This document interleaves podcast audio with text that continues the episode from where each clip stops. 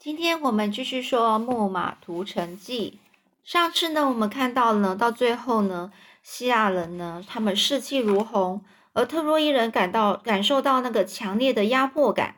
而赫克托呢，勇敢的跳下了战车，挥着矛从军队中大步走出，不断的鼓舞每一个特洛伊战士。很快呢，特洛伊人的斗志又变得十分高昂了。而这另外一方面呢，太阳神阿波罗用神力呢。迅速治好呃艾涅亚斯的伤口，并且呢，在增加他的的力气之后，又在非常短的时间内把他送回战场。所以艾涅亚斯就是那个特洛伊的的战士。这么一来呢，特洛伊又多了一位非常勇猛的大将。当阿涅亚斯十分英勇的再度出现在队伍中的时候，战士们都向他发出热烈的欢呼。但紧接着，紧接着，大家都没有再多说话了，只是不断的朝敌人冲杀。赫克托呢，就是这个，嗯，特洛伊城的这个特洛伊的王子赫克托，他带领的最勇敢的战士，盼拼命的向前冲，而战神呢，亚雷斯在他前前后护卫着。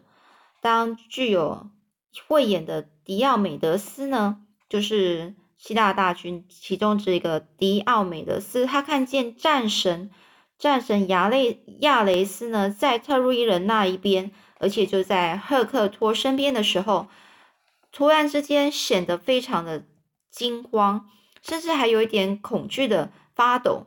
这时候，迪奥美德斯颤抖的说：“弟兄们，赫克托有神在保护，他绝不会受伤的。那我们先退后吧。”这是神要我们退后的。而迪奥美德斯这么说的时候，特洛伊人已经节节逼逼近了。这个赫克托呢，一路呢砍死了好几个很有名的希腊将领。所以呢，这个特洛伊人呢，特的首领赫克托大声的吼叫说：“弟兄们，冲啊，杀啊，把希腊人都赶回他们的船舰吧！”就在这个时候，一直在天上。天上在观战的天后赫拉，她一看到这情况，对希腊人非常的不利，说非常的生气。她一心要让特洛伊人毁灭，可是目前她看到希腊人却被打得招架不住，这怎么可以呢？所以天后赫拉马上呢策马，就是来到了宙斯的面前。他很生气的说：“你看看你那可恶的儿子亚雷斯。”竟然违背命运女神的意愿，压迫希腊人，难道你不感到愤怒吗？哼！现在连阿普洛迪还有阿波罗也都得意忘形了。得意忘形就是以自己很厉害，然后就忘记自己的身份，呃，然后就变得开始随便，呃，就是做事情就很随便，因为他们已经都很成功的利用了亚雷斯来达到他们的意愿。这时候呢？实在是太让人气愤了！我请求你准许我把那个讨厌的亚雷斯赶离，把他赶离战场吧。那亚雷斯虽然是宙斯的儿子，但是宙斯却一直都不喜欢他，所以呢，他就想了一下，然后就答应了赫拉的请求。而天后赫拉马上呢，马不停蹄的就约了雅典娜一起到前往前往战场。去帮助希腊人，而他们在兵分兵分两路的时候呢，兵分两路就是呃，他们朝呃一个人呃，他们两个是朝不同的路前进。希腊战士里面呢，有一个名字叫史登托瓦的大声公，就是他讲话特别大声，所以我们叫他大声公，声量非常惊人呐，一个人的声音可以抵五十个人呐，所以天后赫拉。就混到希腊大军中，他化身为史登托尔的模样，然后呢，他的声如他的，然后就大吼说什么：“可耻啊！难道我们非得靠亚吉利不可吗？难道亚吉利不在，我们就要被打得落花流水吗？”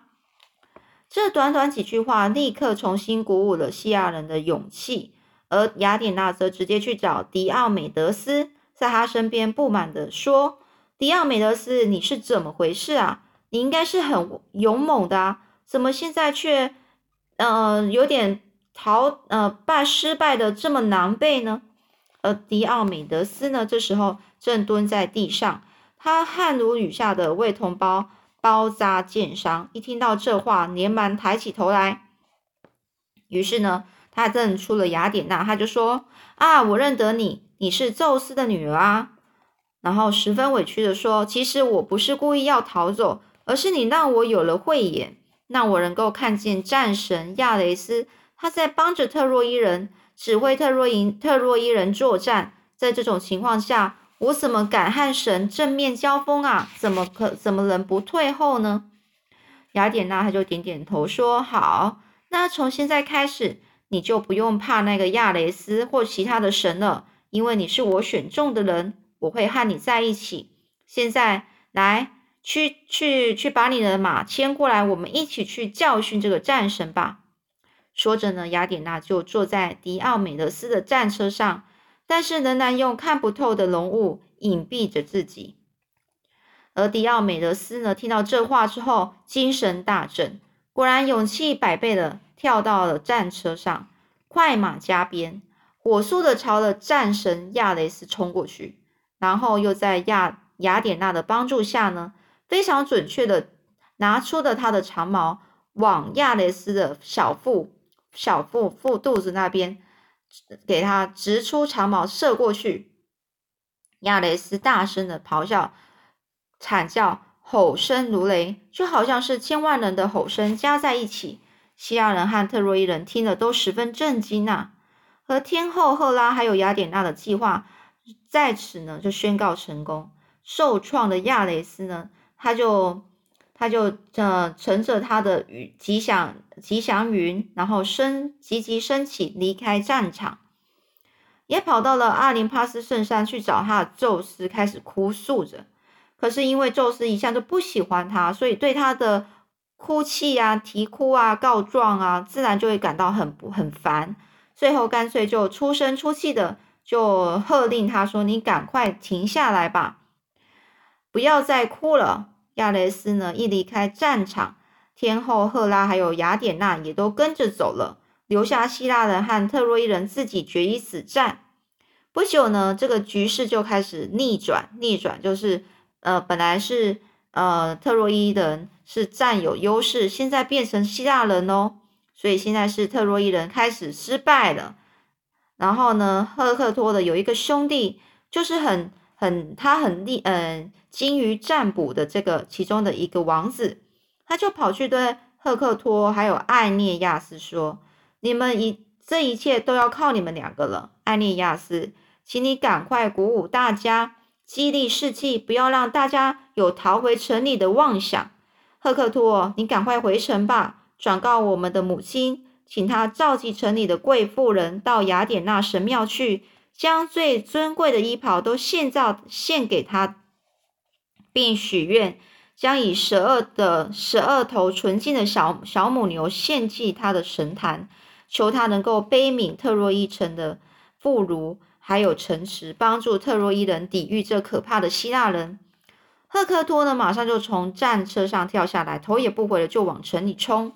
而赫克托呢，一回到城里，特洛伊的妇女立刻就团团的围住他。很很非常非常焦急的就问说，关于他们的自己的丈夫、儿子或兄弟或亲友的的消息，科特托呢不可能一个一个回答他每一个人的问题，所以只好大声说：“你们现在先祈祷吧，请大家一起虔诚的祈祷，祈祷神啊，不要再离弃我们特洛伊了，保佑我们特洛伊。”而赫克托呢，急急赶赶快呢，就跑到那个普里亚摩斯国王的宫殿。找到的皇后海海卡贝，海卡贝呢？一看到是赫克托，很惊讶的说：“啊，我的儿子啊，你怎么会在战战斗中突然到这里呢？一定是希腊人占了上风，所以你赶紧回来向宙斯祈求，是不是呢？你等着，你让我吩咐一下女仆拿美酒来，让我举行一下冠礼，然后喝一口，恢复精神。”这个赫克托呢，就马上打断母亲的话，说：“不不不不不不，亲爱的母亲，我现在不要酒，现在喝酒只会让我的意志消沉，四肢无力呀。我们的战况呢，战况战况是很吃紧，就是呃，目前战争的状况呢不是很好，我还是得赶回去战场去啊！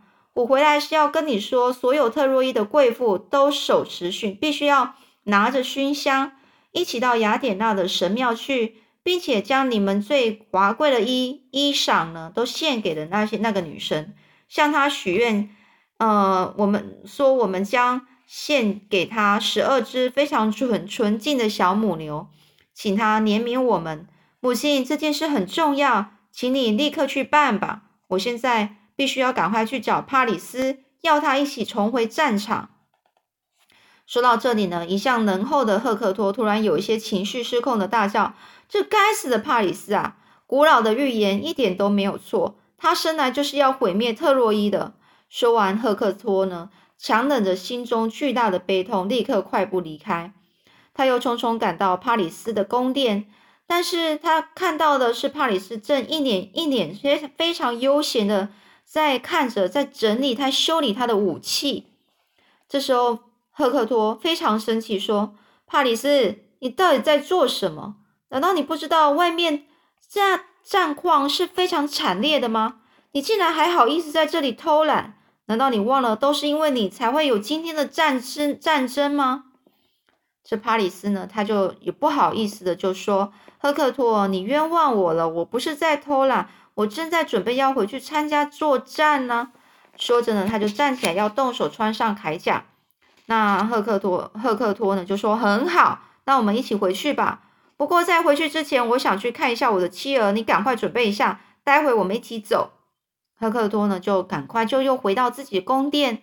那女仆说：“夫人，听说他的就是赫克托的妻子，一听到说特洛伊军队。”败退，急着到城墙上观战去了。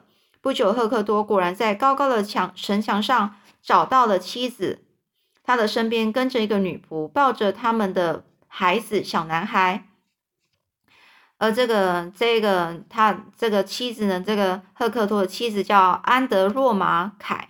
好，安德呢一看到了赫克多，立刻像风一样的冲过来，激动而且热烈叫着：“赫克托，你回来了！”赫克托呢，就抱着他，神神色非常的呃悲伤的说：“可是我马上就要走了。”安安德呢就很难过了，紧紧抓着赫克托说：“为什么呢？不要走啊，赫克托！你那么英勇，一定会战死沙场的沙场的。那我怎么办呢？我们的孩子怎么办呢？你忍心看我们成为孤儿寡女吗？孤儿寡妇吗？”现在你是我唯一的依靠啊！如果没有你，我就什么都没有了。安德的父亲、父母亲和七个兄弟呢，在过去九年多的时间内，都是已经不幸的陆续死在希腊人手中了。而赫克托的确是他仅存的依靠了。听到艾希这么说，赫克托心里非常的难过，但他把安德呢从自己自己的怀中扶正，然后看着他，坚强又坚决的说。亲爱的，相信我，我内心的痛苦绝不下于你。但是如果我躲在这里，我就是一个不折不扣的懦夫啊！懦夫就是非常胆小的男人，所以呢，他不想要被笑说自己就是懦夫。即使能够苟且偷生，就是苟且偷生，就是呃，可以都呃不要去打仗，然后躲在这里，然后就活下来。但是如果可以这样的话，他说我也将一辈子饱受良心的责备，对他自己会过意不去，他会觉得很责备自己的。我有一个可怕的预感，神圣的特洛伊城即将在不久的将来沦为废墟。如果我不能阻止这场悲剧的发生，至少也该尽我的全力，为了维护特洛伊而战死沙场。亲爱的，说实话，我宁愿呃被黄土深深的埋葬。也不愿意在城破之后听到你和所有特洛伊父母、妇女呢被希腊人抢走时的哭嚎。这时候伤心欲绝的安德呢又很难过，说：“不，不要，赫克托，不要丢下我。”然后呢泪如泉涌，而赫克托呢无言的拥抱着他，说，又轻轻的把他推开，伸手想要去抱抱他的儿子，但是呢，或许是他积了不少尘尘土或血迹。的战盔，已经迎风飘动的高耸的马鬃盔是令呃那个迎风飘动那个呃那个盔，他的头盔啊战盔啊，竟然让这个小男孩感到害怕。小宝宝竟很惊恐的张睁大了双眼，拼命的呃往他拼命的往那个抱着他的女仆怀里钻，就是他就小宝宝不想被这个爸爸抱，所以是这个非常这个体贴的赫克托呢，他能够领到领会到他儿子的心思，他只好微笑的微笑的把战盔摘下来放到地上，然后温柔的亲吻孩子。抱着他摇了摇晃了一会儿，赫克托呢看到孩子无邪的一小脸，悲痛的祈祷着：“宙斯和所有的神呐，请保佑这个孩子，让他长大之后和他父亲一样，成为特洛伊人的领袖，统治特洛伊城。当他出外征战，满载的战利品凯旋而归的时候，大家会指着他，由衷的赞叹着：看呐，真是青出于蓝呐！”这年轻的英雄比他父亲当年还要勇敢。想到这里时，赫克托的很强烈的意识到，说今天和妻子一别，很可能就是永别了。他不禁悲从中来，视线都快模糊了。视线都快模糊的意思就是他已经开始哭了。所以他把孩子放回妻子的怀里，又紧紧的抱着妻儿，然后满怀着悲壮的情绪。对妻子说：“亲爱的，不要难过了，一切一切都是注定的。如果我我的命不应该绝，就是他的命，他不会死的话，就没有人可以伤害我。待会我走了以后，你也抱着宝宝回去吧，不要在这里留，不要在这里流连了，逗留了，回去去做你原本原本应该要做的事吧。”说完了，赫克托觉得自己呢已经耽搁的够久了。便马上离开了妻儿，重新戴上战战盔，大步朝了城门走去。所以呢，安德呢泪流满面的看望，默默的看着那个赫克托离开，难过的什么话也说不出来。而在靠近城门口的地方，赫克托遇到了帕里斯，赫克托就很平静的说：“帕里斯，走吧，去履履行我们应该尽的责任吧。”而另外一方面呢，海卡贝皇后呢，也就按照赫克托的叮咛，召集了特洛伊所有的贵妇人去雅典娜神庙虔诚的祈祷。但是早已铁了心执意要特洛伊城毁灭的雅典娜呢，却在心里冷酷的拒绝了他们的哀求。唉，那下下面呢，我们下次再说喽。